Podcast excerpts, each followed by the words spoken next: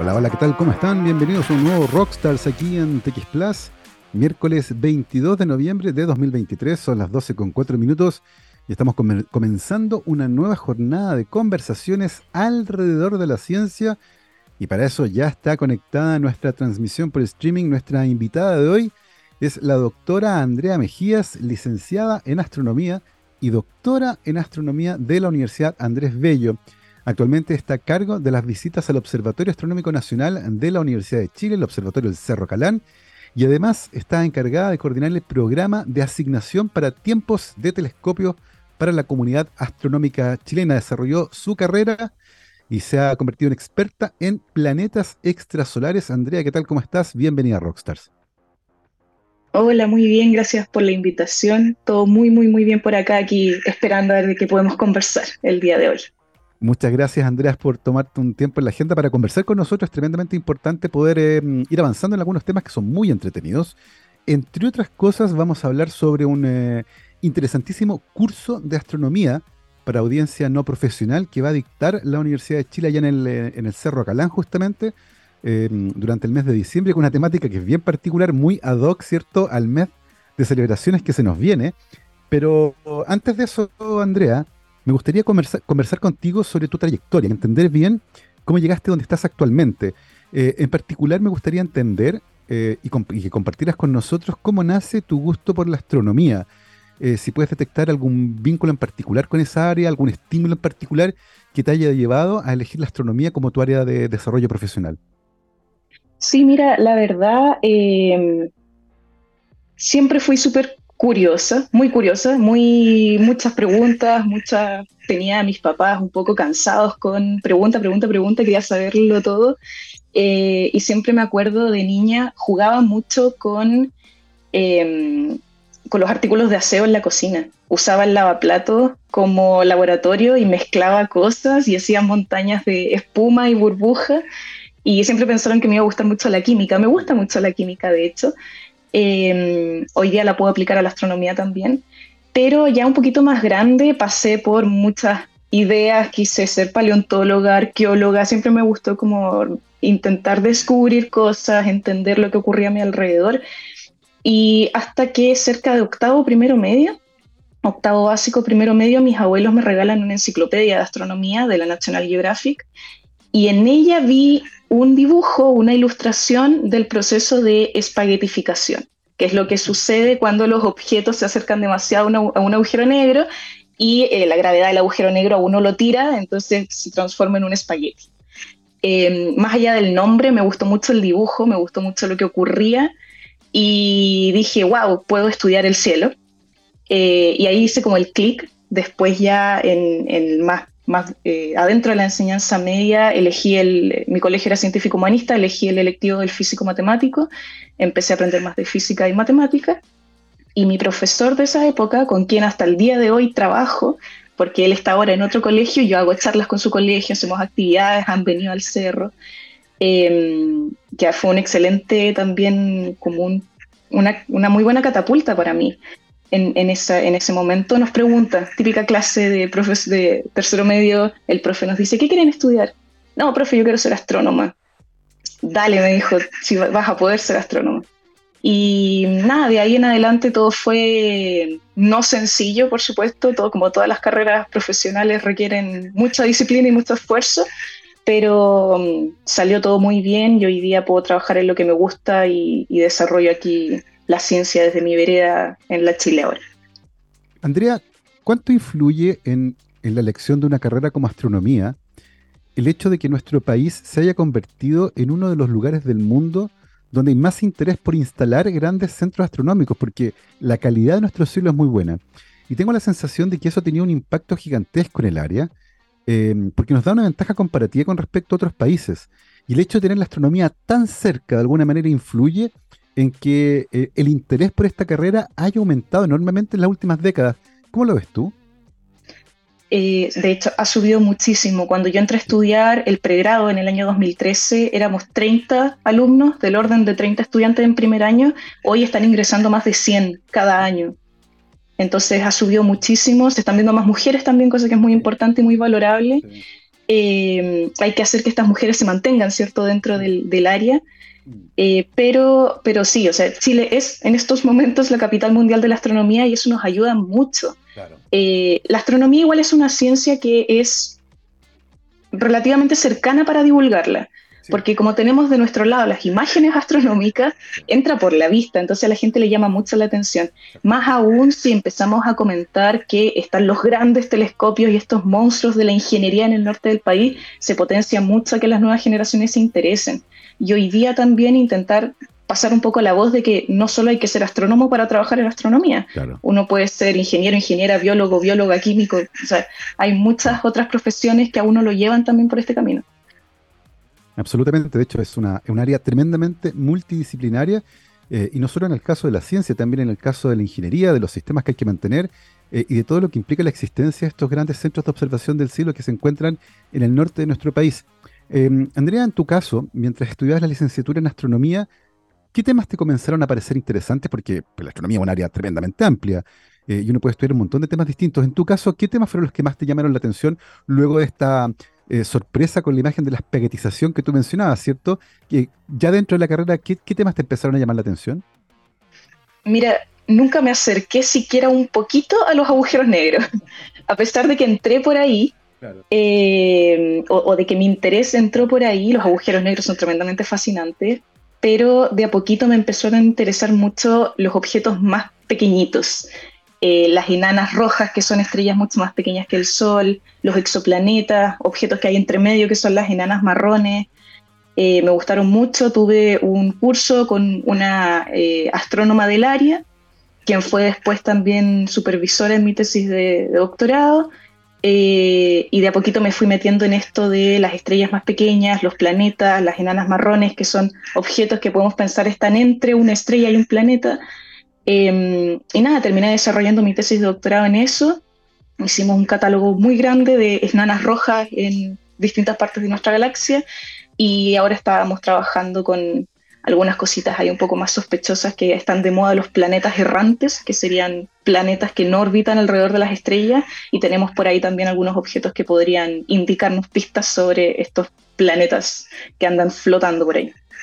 Son, son dos cosas súper interesantes. En el caso de las enanas marrones, entiendo que una de las primeras observaciones fue hecha, de hecho, por una científica chilena, María Teresa Ruiz, ¿cierto? Que fue una de las primeras personas, entiendo que fue la primera en, mirar una y caracterizar una de estas enanas marrones.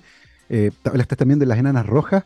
Eh, y cuéntanos un poco por qué como astrónoma te parece interesante entender un poco mejor em, estas estrellas en particular, porque claro, uno está acostumbrado a nuestra estrella, que es el Sol, eh, pero, pero existe una diversidad eh, de estrellas que son distintas en cuanto a la masa, el tipo de luz que producen, su comportamiento, si hay nuevos planetas alrededor.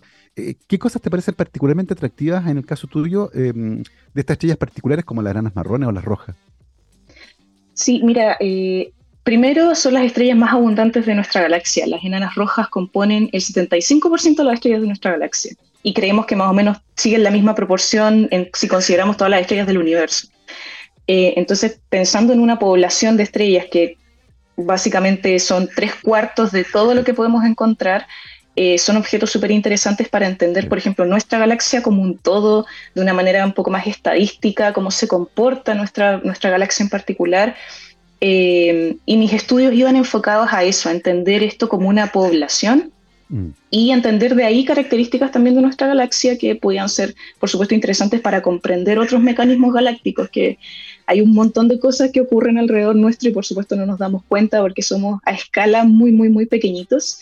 Em, pero las galaxias también evolucionan, también van cambiando, también viven y eh, de estos distintos, estos distintos tipos de poblaciones estelares nos ayudan a entender un poquito eso también. Incluso la historia de la galaxia se puede entender con estos objetos porque por otro lado las enanas rojas viven muchísimo, tienen un, tiempo de vida muy largo que es más largo que la edad que tiene actualmente el universo, por ejemplo. Eh, si calculamos cuánto podría vivir una enana roja, la edad, eh, como la, vida estimada de esta estrella, el número que nos da como resultado es más grande que la edad que tiene el universo, entonces todavía no conocemos ninguna enana roja que haya muerto. Porque falta tiempo todavía.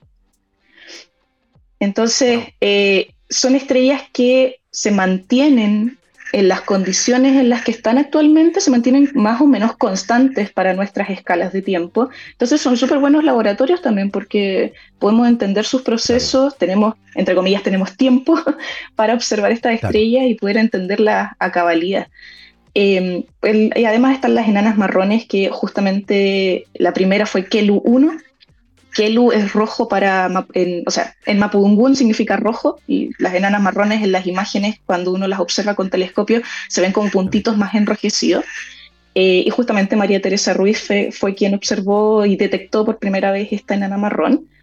Se habían, está ahí un poquito la, discusión, si es que fue realmente la primera, porque tengo entendido que se habían observado enanas marrones, pero en pare, eh, no solas.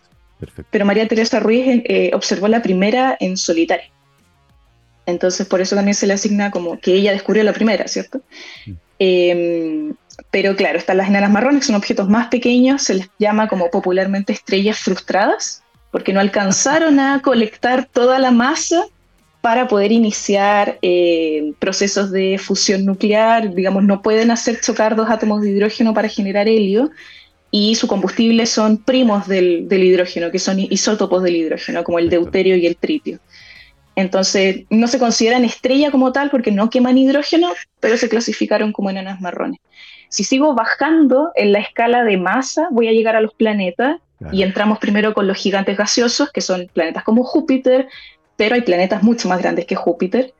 Eh, y ahí andan por ahí dando vuelta alrededor de otras estrellas, pero hay actualmente detecciones de objetos que son consistentes con masas planetarias que no están orbitando ninguna estrella.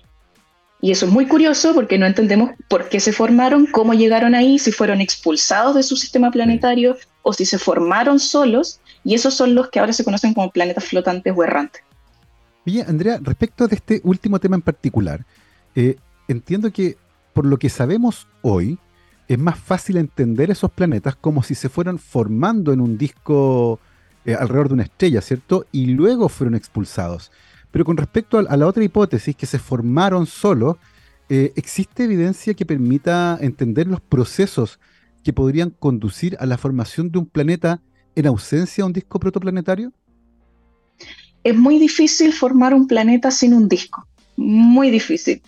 Lo que se postula como para intentar avalar esta segunda idea es que tienen un proceso de formación similar al de una enana marrón. Las enanas marrones igual se forman de una manera muy parecida a las estrellas pero a menores escalas.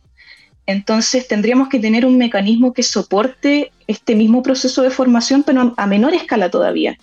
O algo le tuvo que haber ocurrido a esta, a esta como sobredensidad dentro de las nubes que forman las estrellas para que perdiera masa en el proceso y quedara un objeto con masa planetaria ahí aislado.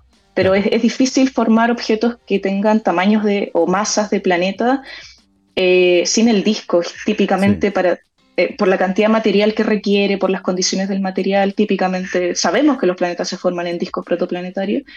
Eh, y por eso son tan curiosos e interesantes estos otros, que, porque están ahí solitos. Y, en ese caso, Andrea, en el caso de estos planetas errantes, eh, la mayor parte de ellos son gaseosos, ¿no? ¿O, hay también algunos rocosos que se hayan detectado? el 100% de los detectados que eh, de ese 100% yo me atrevo a decir que más del 70 todavía son candidatos, más del 90 pueden ser candidatos aún. Eh, es un área de estudio increíblemente nueva eh, y de hecho los podemos pensar más como candidatos que como planetas flotantes confirmados. Falta mucho estudio todavía, son todos gaseosos, porque para poder detectarlos, como no están alrededor de las estrellas, los planetas son objetos que solo reflejan luz. Claro. Entonces, como no tenemos una fuente de luz, estos objetos no deberían brillar por sí solos. ¿Y por qué los vemos entonces? Porque son objetos muy jóvenes, los tenemos que detectar cuando están todavía formándose o cuando están recién formados, mm. porque están pasando por un proceso de contracción. Y esa contracción eh, hace que se libere energía térmica, que básicamente es radiación en longitudes de onda muy largas, infrarrojas o más largas, eh, porque estamos hablando de muy bajas temperaturas y es netamente la radiación producida por este efecto de contracción lo que nosotros vemos. Entonces, no hay una fuente de luz que esté alrededor de esto. Ellos no están alrededor de una fuente de luz para reflejar esa luz. Entonces, tenemos que encontrarlos eh, cuando son muy, muy, muy jóvenes. y por eso todos los estudios de planetas flotantes se están haciendo en zonas de formación estelar, que sabemos son regiones jóvenes, que sabemos que van a tener objetos jóvenes y que estén cerca también, porque observar estos objetos a grandes distancias es imposible. Absolutamente. De, hecho, eh, entiendo que el telescopio espacial James Webb, una de las características que tiene, es que justamente permite ver en el infrarrojo, eh, no un telescopio óptico tradicional. Eh, en ese sentido, ¿cuánto podría acelerar la presencia de este telescopio el descubrimiento de los candidatos para este tipo de objetos en particular que están vagando solos por el espacio, no pueden reflejar la luz de una estrella, ellos mismos no producen luz, son más bien oscuros, pero sí irradian energía térmica que podría ser detectada en el IR. Sí, no, el James Webb de, por, por, sí solo es una herramienta fascinante, nos ha ayudado a descubrir un montón de cosas en los estudios extragalácticos, que es toda esta área que estudia todo lo que está fuera de la Vía mm. Láctea. Eh, ya hay un montón de avances, o sea, se han encontrado nuevas muestras de galaxias que están increíblemente lejos, las primeras galaxias en formarse en el universo y está haciendo estudios químicos de esa galaxia, entonces eso es fascinante. Para el área de estos planetas flotantes, es cosa de que el James Webb se ponga a mirar las regiones de formación estelar más cercanas, que ya lo está haciendo, eh, y definitivamente pueden aparecer muchos nuevos candidatos y quizá lo más probable es que se confirme más de, más de alguno de los que ya están ahí en la lista de, de objetos de interés para, este, para esta área de las ciencias planetarias. Es fascinante porque a pesar de, lo mucho que ha avanzado la astronomía en los últimos 100 años, por ejemplo, eh, y eso incluye la formación de muchísimas astrónomas y astrónomos en nuestro país, todavía quedan un montón de preguntas gigantescas con respecto a nuestro universo. Probablemente tenemos más preguntas que respuestas, como ocurre en muchas áreas de la ciencia. Eh, pero es fascinante ir entendiendo cómo empiezan a aparecer objetos que nos cuesta mucho todavía comprender siquiera cómo se han formado, eh, como lo que ocurre en el caso de estos planetas errantes o de las enanas marrones y rojas, por ejemplo. Em, Andrea, tú actualmente estás en, varias áreas, ¿cierto? Trabajando además de tu área eh, de investigación científica, eh, estás a cargo de las visitas al Observatorio Astronómico Nacional en el Cerro Galán de la Universidad de Chile. Eh, eso es algo de lo que vamos a conversar en un ratito más cuando hablemos de, de este curso que van a dictar durante el mes de diciembre. Pero además estás encargada del programa CNTAC, que es el Chilean National Telescope Allocation Committee, eh, que permite asignar tiempos de observación eh, de telescopio para astrónomas y astrónomos chilenos que, entiendo, presentan proyectos de observación, dicen, mira, yo quiero hacer esto, para esto necesito tanto tiempo, postulan, se evalúan y hay un fallo y se le asigna el tiempo a nuestros astrónomos. Eh, cuéntenos un poco cómo, cómo ha ido ese, ese comité. me interesa sobre todo entender más o menos qué porcentaje del tiempo que los astrónomos chilenos piden finalmente logra ser concedido en el fondo Em, y cómo, se manejan las listas de espera en el fondo, cómo, cómo se coordina esa actividad que es tan, necesaria muchas veces para la astronomía que requiere observación. Sí, de hecho, eh, la mayoría hoy día de los, de los grandes resultados astronómicos están, apareciendo gracias a la astronomía observacional. Digamos, hay, hay, un área, o esta área de la astronomía observacional está siendo mucho más potente que la parte más teórica o, que se desarrolla a partir de simulaciones. Entonces, que nosotros como comunidad astronómica chilena tengamos acceso a un tiempo, llamémosle entre comillas, reservado en los grandes observatorios del norte del país es tremendamente importante, es un privilegio que tenemos acá. Eh, y justamente contamos con el 10% del tiempo al año de observación en los telescopios que están instalados en nuestro territorio. Entonces, como CNTAC, este comité eh, organiza, administra y distribuye el tiempo para los telescopios que, están de parte de Aura, que son eh, norteamericanos, estadounidenses, el otro es la Carnegie, y algunos telescopios de la ESO. No telescopios que son de ESO propiamente tal, del Observatorio Europeo Austral, sino que son telescopios de otras instituciones que están alojados en observatorios que son de la ESO. Un ejemplo de ello es el telescopio danés que está en la silla, eh, hay un telescopio del Instituto Max Planck, pero es del Instituto Max Planck que está instalado en la silla, por tanto también pasa a través de nosotros. Así que así es como llevamos el tiempo de más o menos 25 telescopios, cada uno con su set de instrumentos. Eh, todos los semestres preparamos un llamado para la comunidad, entonces ahí nosotros nos ponemos de acuerdo con el observatorio, cuál es el llamado, qué instrumentos se van a ofrecer, si hay trabajos de ingeniería, etc. Eh, los astrónomos nos mandan sus propuestas tienen que redactar una propuesta, justificar qué es lo que quieren hacer, cómo lo van a hacer, se evalúan, se, se conforman paneles con expertos en las áreas que corresponden Y entonces ya, de hecho, justo ahora estamos aquí en la época de ya empezar a entregar algunos resultados, así que está, hemos tenido harto, harto trabajo, estamos saliendo de este nuevo semestre de, de paneles, eh, pero no, o sea, tenemos que distribuir este 10% y eso, si lo llevamos a números, son alrededor de 30 noches por año solo para nosotros, que igual se compite dentro de la comunidad chilena, no es, que, no es que todos los chilenos que quieran observar observen, eh, tenemos que competir. Y, ahí se hace el ranking y por supuesto las mejores propuestas van a ir ganando el tiempo que necesitan para sus proyectos. Oye, Andrea, una pregunta así súper eh, inocente. ¿Qué pasa si te asignan tiempo y te tocó nublado?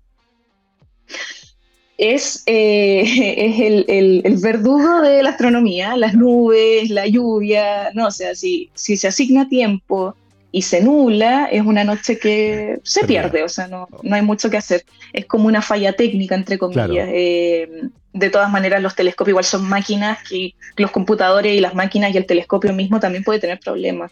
Entonces, los problemas técnicos del telescopio, las nubes y el mal clima eh, están todos dentro del mismo saco y, es con lo que tenemos que lidiar. De hecho, algo importante en las propuestas de observación es como, ¿qué haces si no consigues todo el tiempo que necesitas? Entonces, como, como los efectos de mitigación, ¿cómo, ¿cómo trabajas esto si no puedes observar todas las noches que querías observar? Y eso también le da más valor a la propuesta. Absolutamente, por estar preparado frente a la contingencia, porque son cosas que pasan, si uno no controla el tiempo tampoco.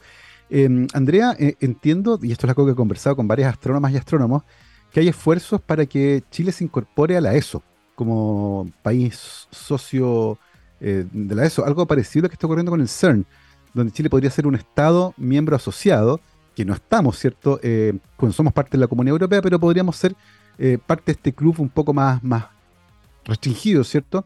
Lo que tiene algunos beneficios, pero también tiene algunos costos. Em, en el caso de la ESO, entiendo que hay conversaciones similares para que Chile se incorpore oficialmente a la ESO, lo que entiendo que también podría tener algunos pro y algunos contra.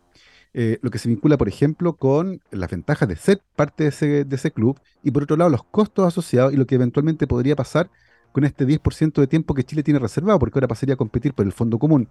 Em, entendiendo que esto todavía está en conversaciones y que no es claro que esto vaya a ocurrir, eh, ¿cómo ves tú los beneficios y los costos que podría tener una decisión de esta naturaleza para la comunidad chilena? Sí, mira, por supuesto, ser partiendo de la base de que ser miembros de una entidad y también aclarando que la ESO es una entidad gubernamental conformada por varios eh, países. Eh, formar parte de una entidad de ese calibre, por supuesto, siempre va, a formar parte de beneficios para el país. Puede traer muchas, muchos beneficios en cuanto a que, por ejemplo, la ESO pudiese invertir de otra manera en Chile o que nosotros podamos participar en otras cosas. Eh, por otro lado, se torna un poco incierto qué es lo que va a pasar, como decías tú, con este 10%. Eh, las relaciones con eso actualmente se llevan a través del Ministerio de Relaciones Exteriores, como es una entidad gubernamental, no se relacionan directamente, por ejemplo, con la Universidad de Chile, como lo hacen los las otras instituciones de investigación, como Aura o Carnegie, que son las otras entidades que tienen observatorios en Chile. Eh, entonces, hay que poner las cosas en la balanza. Por el momento es un escenario que aún no sabemos, eh, no, no, tenemos claro el resultado, no sabemos lo que va a pasar, pero para Chile es tremendamente importante y para los científicos chilenos es tremendamente importante conservar nuestro 10%. Estamos desarrollando ciencia, es es súper importante destacar que grandes resultados en la astronomía se están desarrollando a partir de grandes proyectos liderados por chilenos y que por ejemplo, grandes descubrimientos del día de mañana como eh, detección de bioseñales, que es algo que, no debiera ocurrir muy, en muchos años más. Digamos, pensar en, en detectar algo biológico fuera de la Tierra, lo más probable es que ese tipo de descubrimientos ocurran con observaciones hechas en Chile. Entonces, eh, tenemos una marca registrada como en la astronomía a nivel mundial y como comunidad astronómica estamos súper interesados en cuidarla, en preservarla y en que se siga valorando todo también el trabajo que hacen los astrónomos y astrónomas chilenos por esta ciencia. Absolutamente, y ojalá que puedan ser parte, si es que llega a materializarse ¿cierto? esta idea, que puedan ser parte de la discusión eh, y ojalá a través del Ministerio de Ciencia que se puedan eh, unir estas voces, ¿cierto? Para que se tome una decisión discutida con la comunidad para que se puedan obtener, como decías tú, la mayor cantidad de beneficios sin afectar mucho el trabajo de nuestra comunidad de astrónomas y astrónomas que están haciendo grandísimas cosas y no me cabe ninguna duda que las noticias más espectaculares del mundo de la astronomía van a tener su origen eh, y la evidencia científica más importante va a estar generada probablemente desde suelo chileno y probablemente con la participación de científicas y científicos chilenos. Son las 12.29, vamos a aprovechar de hacer una pausa musical y a la vuelta seguimos conversando con nuestra invitada de hoy, la doctora Andrea Mejía, licenciada en astronomía, doctora en astronomía, actualmente está a cargo de las visitas del Observatorio Astronómico Nacional de la Universidad de Chile en el Cerro Calán y además, como les contaba, encargada de la CNTAC, de mm, este comité que revisa las asignaciones de tiempo para telescopios de la comunidad chilena de astronomía. Y a la vuelta de la pausa musical vamos a estar conversando sobre un interesantísimo taller que se va a ofrecer justamente ahí en el Observatorio Astronómico Nacional del Cerro Calán, eh, que es temático además porque tiene que ver con la Navidad y la astronomía. De todo esto vamos a mm, conversar a la vuelta de esta pausa musical, mi querido Gabriel. Vamos a escuchar a Aerosmith y esto se llama Toys in the Attic. Vamos y volvemos. Plus. quiero recordar que para los desafíos del futuro, la educación es nuestra respuesta. Un mensaje de la Universidad San Sebastián que nos acompaña como cada día aquí en Rockstars en estas entretenidas conversaciones que tenemos los lunes, los miércoles y los viernes. Y hoy Miércoles 22 de noviembre estamos con la doctora Andrea Mejías, licenciada en astronomía y doctora también en astronomía de la Universidad Andrés Bello, como les contaba actualmente está a cargo de las visitas del Observatorio Astronómico Nacional de la Universidad de Chile, más conocido como el Observatorio del Cerro Calán. Em, Andrea, cuéntanos un poco quiénes visitan este, este observatorio astronómico, qué tipo de actividades se realizan ahí, puede ir cualquier persona, hay días especiales para visita.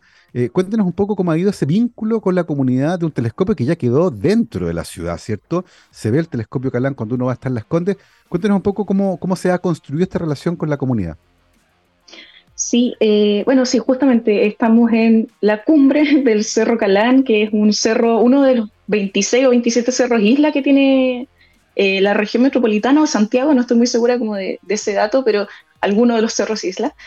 Eh, está cerca del Metro Los Dominicos, en la comuna de Las Condes, eh, y sí se ve una cúpula desde distintos lugares de, la comuna. Eh, y claro, tenemos visitas, tenemos como una especie de programa de extensión bastante formado que busca llevar un poquito de astronomía con la comunidad. Intentamos que sea lo más cercano a menos posible y la gente cuando viene lo pasa súper bien. Tenemos un equipo de monitores que está eh, conformado por estudiantes de posgrado que están acá en la Universidad de Chile, entonces el equipo está formado por estudiantes de magíster y doctorado, son todos astrónomos al fin y al cabo, y ellos hacen visitas tanto para colegios, que las realizamos de día para estar dentro del horario de clases, ¿cierto? Y que sea más sencillo para el colegio organizar y poder salir finalmente. Y tenemos visitas nocturnas también. En, ambas, en ambos casos usamos telescopios para hacer observaciones. Eh, de noche usamos un telescopio computarizado que eh, tiene más o menos 40 centímetros de diámetro, es, bien, es como el, telescopio poderoso que tiene Kalan, eh, es grandote, y ese es el Goto, un telescopio japonés que ha estado acá en el cerro desde el año 2002, lleva más de 20 años acá, y ese se usa para observar en la noche. Depende de la época del año, ¿cierto? Siempre los objetos que estén disponibles, así que según en qué temporada estemos, de repente hay temporada de planetas, temporada de alguna que otra nebulosa. Ahora estamos en temporada de planetas, por si acaso. Eh, Júpiter, Saturno se ven preciosos. Eh, y eso de noche. De día también usamos un telescopio, eh, como mencionaba, las visitas de día están más reservadas para los colegios, porque acá el observatorio igual no es tan solo un lugar turístico, sino que convive con el Departamento de Astronomía de la Universidad de Chile. Entonces acá hay oficinas, hay clases, hay personas trabajando. Por tanto, de día están más que nada reservadas para los colegios. Y ahí también sacamos un telescopio, pero de día, que cuál es el único astro que tenemos en el cielo es el Sol. Así que eh, el observatorio del departamento cuentan con un telescopio solar que está diseñado, ¿cierto?, específicamente para observar el Sol y de hecho no funciona para nada más, solo para observar el Sol. Eh, un telescopio que tiene un filtro de H-alfa, un filtro que ve una parte de la luz de, que emite el Sol, un filtro de hidrógeno, y podemos ver ahí nuestra estrella eh, en muy alta resolución, se ve de un color rojo intenso porque es el filtro que tiene, no es que el Sol sea rojo. Em, pero se produce este efecto cuando uno se pone un papel celofán delante que como que le cambia el color a las cosas. Entonces pasa lo mismo con el telescopio. Eh, estamos tintando un poquito el sol de color rojo, pero eh, con ese telescopio somos capaces de ver las manchas solares, las llamaradas solares, se ven eh, los agujeros coronales, que de repente son como unas, unas grietas que se ven en el sol cuando el sol tiene mucha actividad magnética y todo eso los estudiantes y las estudiantes que vienen pueden verlo y aprender un poquito también de la estrella de nuestra estrella que está aquí todos los días con nosotros. Es fantástico el trabajo que están haciendo ahí con la comunidad, acercando ¿cierto? la astronomía eh, a estudiantes de colegio, pero también a, un público no profesional que siente interés por la astronomía. Y en el marco de este tipo de actividades hacen varios cursos de extensión. Eh, han pasado por acá varios talleres que se hacen ahí en el Cerro Calán.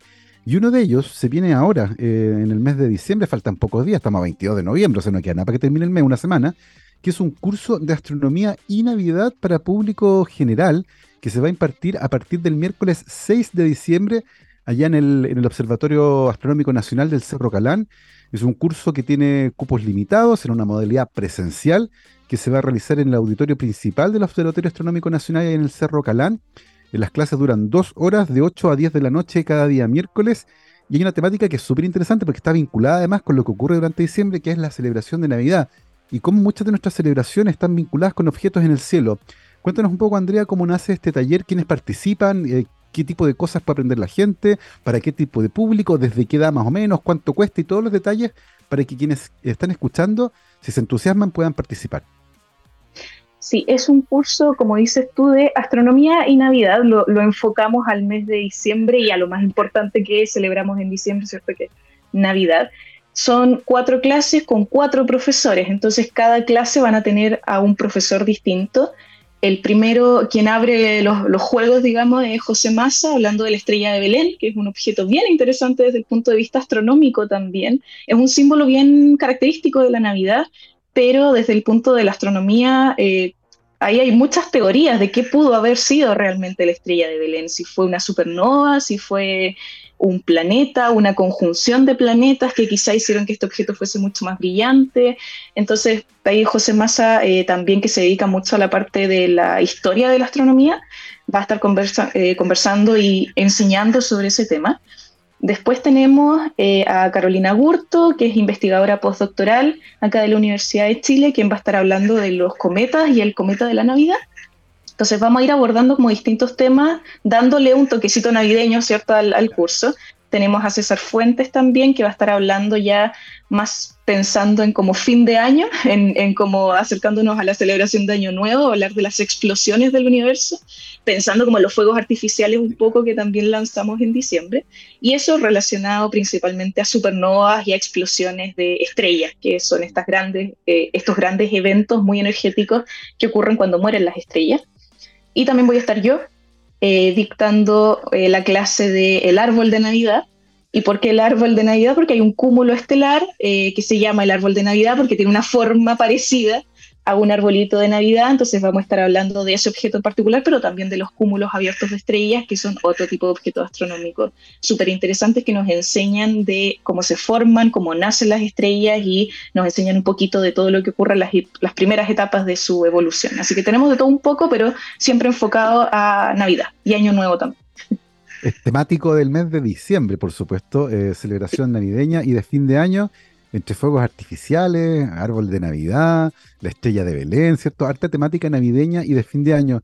Em, Andrea, este taller en particular, yo sé que ustedes hacen muchos talleres durante el año, este en particular, ¿para qué audiencia está pensada? ¿Niños muy pequeños tal vez no? No sé. Eh, ¿cómo, lo ven ustedes, más o menos, desde qué edad es recomendable para, para participar bien y no perderse ningún detalle? Sí, eh, estos cursos, bueno, de partida son bien tarde en la, en la tarde, tarde-noche. Eh, empiezan, las clases empiezan a las 8, terminan a las 10. Eh, hay un break entre medio y están pensados para eh, jóvenes sobre 12 años, 12, 13 años hacia arriba. Eh, también vamos a estar lanzando hartos cursos para los más pequeños, así que hace mm. poquito de hecho finalizó uno que se llamaba Cosmos Jurásico para niños, que mezclaba dinosaurios con astronomía. Y, muy, muy entretenida. Tuvimos ahí a, a, Bárbara Aravena, quien es paleontóloga, haciendo dos de las cuatro clases, así que aprendieron muchísimo sobre dinosaurios. Y claro, el curso entonces eh, sobre 12 años es lo recomendable. Eh, la información ahí la tenemos en nuestra página web. das.uchile.cl, das de Departamento de Astronomía, das.uchile.cl.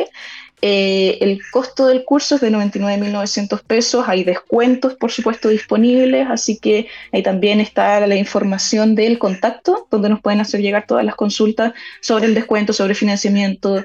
Eh, si tienen alguna otra pregunta particular también la pueden hacer llegar. hay un WhatsApp y hay un correo. Eh, ojo también con el número de teléfono, que es un WhatsApp para mandar mensajes, no nos pueden llamar a ese número, de que solo para escribirnos, eh, por correo o por WhatsApp, pero siempre por escrito. Y también está la información de, de los cuatro profesores, de qué se trata cada curso, los horarios, la dirección, cómo llegar. El observatorio tiene estacionamientos gratuitos, que, así que, y si no vienen en vehículo particular, pueden acercarse también en taxi o en Uber, por ejemplo, lamentablemente no hay algún, no hay un tipo de locomoción pública que, tenga alguna especie de parada justo fuera del cerro, entonces eh, lo más recomendable es tomar algún vehículo fuera del metro Los Dominicos. importante que los deje arriba mismo, porque algunos vehículos paran en la entrada del cerro y la gente tiene que subir todo caminando, pero no, pueden llegar arriba, eh, por si acaso. Eh, y eso, y al final del curso, bueno, se entrega un diploma de, finalización, un certificado de finalización y por supuesto va a estar José Massa, así que ahí todos los fanáticos de José Massa también pueden aprovechar el curso para hablar con él, aprender de él, sacarse alguna foto, pedirle una firma, no sé. exactamente, bien, eh, bien variado el curso con cuatro profesores distintos. Toda la información está en la página web que es das.uchile.cl Ahí en la sección de astronomía pueden entrar donde están los talleres y cursos. Ahí está toda la información. El correo electrónico de contacto es astronomía-online das.uchile.cl. En todo caso, está toda la información, como les digo, en la página web. Se ve súper, súper entretenido. Eh, Andrea, habitualmente cuando hacen estos, estos cursos, estos talleres, eh, particularmente pensando en esta audiencia, de 13 años para arriba, eh, imagino que hasta, hasta edad bien avanzada, porque el interés por la astronomía es bien transversal en nuestro país. Eh, ¿Qué cosas son las que le llaman más la atención a usted? Porque imagino que muchas veces eh, no, no se requieren conocimientos previos, ¿cierto? Uno puede ir y listo. Pero imagino que muchas veces se toman con gente que de verdad leo mucho, tiene mucho interés, sabe mucho del tema. ¿cómo, ¿Cómo han visto la recepción de este tipo de cursos que ustedes hacen en el canal? Eh, es, bien, es bien entretenido, como dices, claro, es de 12 años hacia arriba, entonces se nos mezcla un público bien variado en cuanto a edades. Eh, hay muchos jóvenes, muchos adolescentes, se ven muchos jóvenes y eso es fantástico porque significa que les interesa, que les gusta, que los estamos motivando con esto.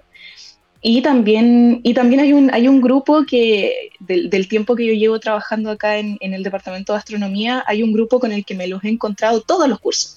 Entonces también tenemos un grupo que va tomando todos nuestros cursos como el público fiel que tenemos en el departamento eh, y no se pierden ninguno, les gusta mucho, les encanta, los profesores van cambiando curso a curso, así que intentamos también que por supuesto la información sea transversal, que todos la puedan entender, no hay ningún tipo de requisito para tomar estas clases, no necesitan saber matemáticas, no necesitan saber física muy profunda para nada, o sea, son cursos de comunicación general, de divulgación científica. Em, y, pero sí, también nos toca que hay gente que sabe bastante más y al final de la clase aparecen o en el break aparecen con alguna pregunta como bien directa, bien específica, es que yo leí un paper ayer y es como, wow, Y hay gente que llega con, lecturas de paper, con noticias, con... Pero claro, de repente, yo por ejemplo ahora me toca hacer la clase de cúmulos estelares. Eh, anteriormente hice un curso también, eh, ya tuve una primera aproximación como profesora de estos cursos con otra astrónoma, que también una otra astrónoma joven, que es Catalina Urrejola, doctora en astronomía de la Universidad de La Serena. Hablamos de estrellas y galaxias, cada una tenía su área de especialización. Eh, y claro, yo estaba hablando de estrellas y en el break también me preguntaban sobre, por ejemplo, agujeros negros o preguntas de cosmología muy, muy específicas.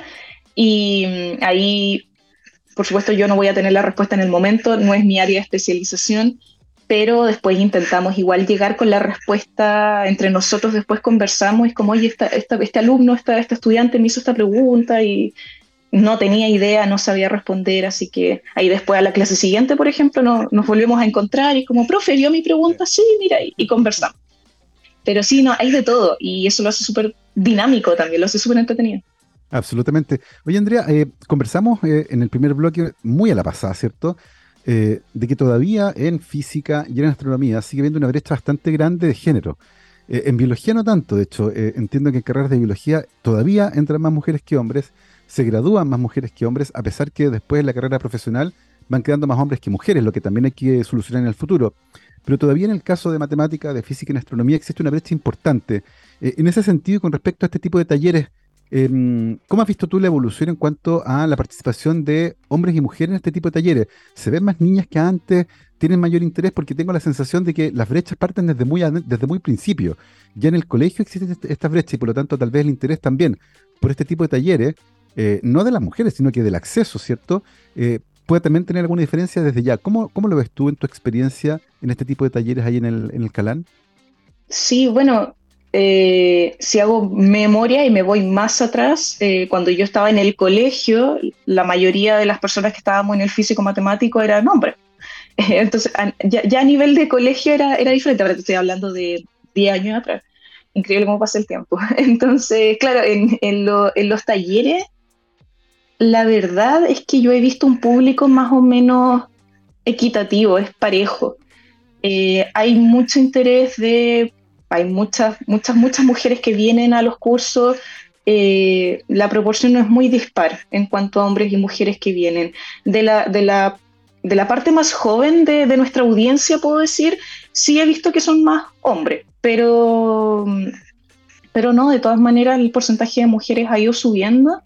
Eh, y es súper bueno, o sea, está bien, estas son actividades de divulgación que quizás no les van a aportar una, algo profesional o académico, pero demuestra el interés que hay por detrás y la importancia de seguirlas haciendo, porque nosotros tampoco buscamos que con estos cursos todos los jóvenes que vengan sean astrónomos en el futuro. Exactamente. Pero que les interese por último la ciencia, el desarrollo científico o tecnológico, todas estas áreas mm. STEM involucran mucho más que aprender de la disciplina en particular. O sea, hay una cuestión de pensamiento crítico detrás, de, un mm. desarrollo de, como de conciencia, de ética, de moral. O sea, hay mm. muchas cosas que están relacionadas al pensamiento científico que son súper importantes para desarrollar en la juventud y que después van a ser justamente cuando dicen que los jóvenes son el futuro de Chile, por supuesto, si ellos vienen después de las nuevas generaciones y van a ser quienes estén trabajando en nuestro país o desarrollando quizá qué cosa en el futuro, así que es importante que tengan esta capacidad de, pensamiento crítico, de razonamiento, de poder discernir entre que ahora también con, la información, con la inmediatez de la información, las noticias falsas vuelan. Entonces es súper importante meter un poquito mm. la, huella de la ciencia, creo yo, en los jóvenes para que esto no siga pasando y quizás las noticias falsas no se distribuyan tan rápido. Absolutamente, es un, gran, es un gran complemento a la formación que uno tiene eh, o el interés que uno tenga para el desarrollo individual, además, ¿cierto? Como tú decías, no se trata de convertir a todos los niños y niñas en astrónomas, sino que darles herramientas, uno, para que se maravillen del universo, de lo que podemos hacer hoy en día con, herramientas fantásticas como los telescopios, por ejemplo, de nuestra comprensión de lo que vemos allá afuera eh, y de darle un sentido de, maravillarse. Yo creo que hemos perdido un poco esa capacidad de sorprendernos. Eh, y tengo la sensación de que la ciencia todavía es una ventana gigantesca, esa sorpresa de poder ir descubriendo cosas que hasta hace poco tiempo atrás no sabíamos. Eh, y por eso me parece tan interesante poder abrir además un espacio de investigación. Tú nos decías, acá en el Cerro Galán hay investigadores, se hace investigación, hay clases, están los profesionales, eh, no están en un lugar aparte, por lo tanto eh, hay una convivencia, ¿cierto? Uno se empapa de ese espíritu en particular. Em, les recuerdo que este, este curso, este curso de astronomía y Navidad para una audiencia general, eh, comienza el miércoles 6 de diciembre, durante cuatro miércoles consecutivos, partiendo ese día, abre los fuegos eh, José Massa, un joven estudiante de doctorado, no, pues mentira, ustedes lo conocen, ¿cierto? El gran profesor José Massa parte este taller el miércoles 6 de diciembre a las 8 de la noche, luego está Carolina Agurto el miércoles 13, César Fuentes el miércoles 20 y Andrea Mejías el miércoles 27. Una cosa interesante es que los cuatro expositores han pasado por este programa. Mira qué interesante, como nosotros acá también damos espacio para la divulgación de la divulgación, y eso me parece fantástico. Eh, Andrea, con respecto a la apertura del Telescopio Astronómico Nacional y su contacto con la comunidad, imagino que permanentemente están diseñando más talleres, y además de este taller de Navidad, que va a ser durante el mes de diciembre, tienen planeado otras actividades. Eh, cuéntame un poco cómo se viene eso, alguna sorpresa, algo que nos pueda adelantar de lo que se viene en el futuro. Vienen varios cursos para niños, vienen un par de cursos para niños que eh, vamos a estar, todavía estamos discutiendo si la modalidad final va a ser online, presencial, durante el verano, igual va a haber algún curso en enero, por ejemplo, eh, presencial, para que los niños también tengan la oportunidad de venir al observatorio. Eh, pero, por ejemplo, el que, el que te nombré de, dinosaurios y astronomía fue completamente la posibilidad de que más niños y niñas de otros lugares se conecten, no todos centralizados en Santiago, ¿cierto? Eh, y de hecho en el curso anterior tuvimos gente desde Canadá, desde Uruguay, desde incluso distintos países. Entonces poder llevar todo este conocimiento a todo el mundo también es una, una experiencia muy entretenida y una tremenda oportunidad para que más personas nos conozcan y conozcan también un poquito más y se interesen en estos temas. Así que vienen más cursos para niños. Ya tenemos planificados algunos ya para, para los más pequeños eh, diciembre, enero, por ahí, para que sean vacaciones bien, bien movidas en ese sentido y, los que no vayan a salir y estén por acá cerca puedan venir al observatorio a aprender un poquito. Y tenemos talleres igual en los cursos de niños, entonces no es solo venir a sentarlos a una clase, ellos vienen a, entretenerse, vienen a hacer actividades, vienen a hacer talleres con las manos, vienen a pintar, a, diseñar cosas, así que es bien entretenido. Sí, es fascinante porque además, como les decía, permite tener eh, contacto con ese lugar en particular donde hay profesionales del área y por lo tanto eh, se genera un espacio de discusión que es súper entretenido. Y por supuesto las actividades que habrá durante las vacaciones de verano, dirigidas principalmente a público infantil, las van a poder averiguar en la página web que les comentaba la doctora Mejías, das.uchile.cl, en la sección de astronomía, y van ahí. Eh, y están los cursos y talleres, incluyendo este que comienza el miércoles 6 de diciembre sobre astronomía y Navidad las inscripciones ya están abiertas en esta misma página, das.uchile.cl, y ahí pueden ver el programa, aparecen los horarios, aparecen eh, los profesores y las profesoras, em, con el expertise de cada uno y el tipo de charla que va a brindar, además muy entretenido porque como les decía es temático, está vinculado con las celebraciones de fin de año, tanto con la Navidad como con el Año Nuevo, Andrea, que sea súper exitoso, que llegue mucha gente y que se sigan empapando, ¿cierto? Em, de esta ciencia maravillosa que es la astronomía. Son las 12.55 y estamos llegando al final de esta conversación y queremos despedir y agradecer a nuestra invitada por haberse tomado un tiempo para conversar con nosotros, la doctora Andrea Mejías, licenciada y doctora en astronomía de la Universidad Andrés Bello, actualmente a cargo de las visitas al Observatorio Astronómico Nacional de la Universidad de Chile en el Cerro Calán y además coordinando la asignación de tiempo para telescopios de la comunidad astronómica chilena. Andrea, muchísimas gracias por habernos acompañado. No, muchas gracias por la invitación y no quería dejar de mencionar que dentro de todo este camino profesional, increíblemente también estuviste tú involucrado porque yo tomé tu curso de comunicación científica en la Andrés ah. Bello. Ah. Así que así que eso, también ahí estamos, estamos todos conectados de alguna manera en la comunidad científica. Así que no, gracias por la invitación y por esta tremenda conversación, la pasé muy bien. Qué bueno, Andrea, me alegro. Nos vamos nosotros con efeméride porque el 22 de noviembre de 1968 se publicó el eh, conocidísimo álbum blanco de los Beatles, el White Album, el décimo disco de estudio de la banda británica, que fue lanzado, como les decía, un día como hoy, la primera publicación de la banda desde la muerte de su histórico manager, el señor Brian Epstein. Em, y además el primero que fue publicado bajo el sello de la banda, que es Apple Records. Así que recordando a la publicación de este disco, que es favorito de muchos eh, de quienes siguen a la banda, nos vamos con eh, The Beatles y una composición del gran George Harrison, While My Guitar Gently Whips. Que estén muy bien, cuídense, nos vemos. Chao, chao.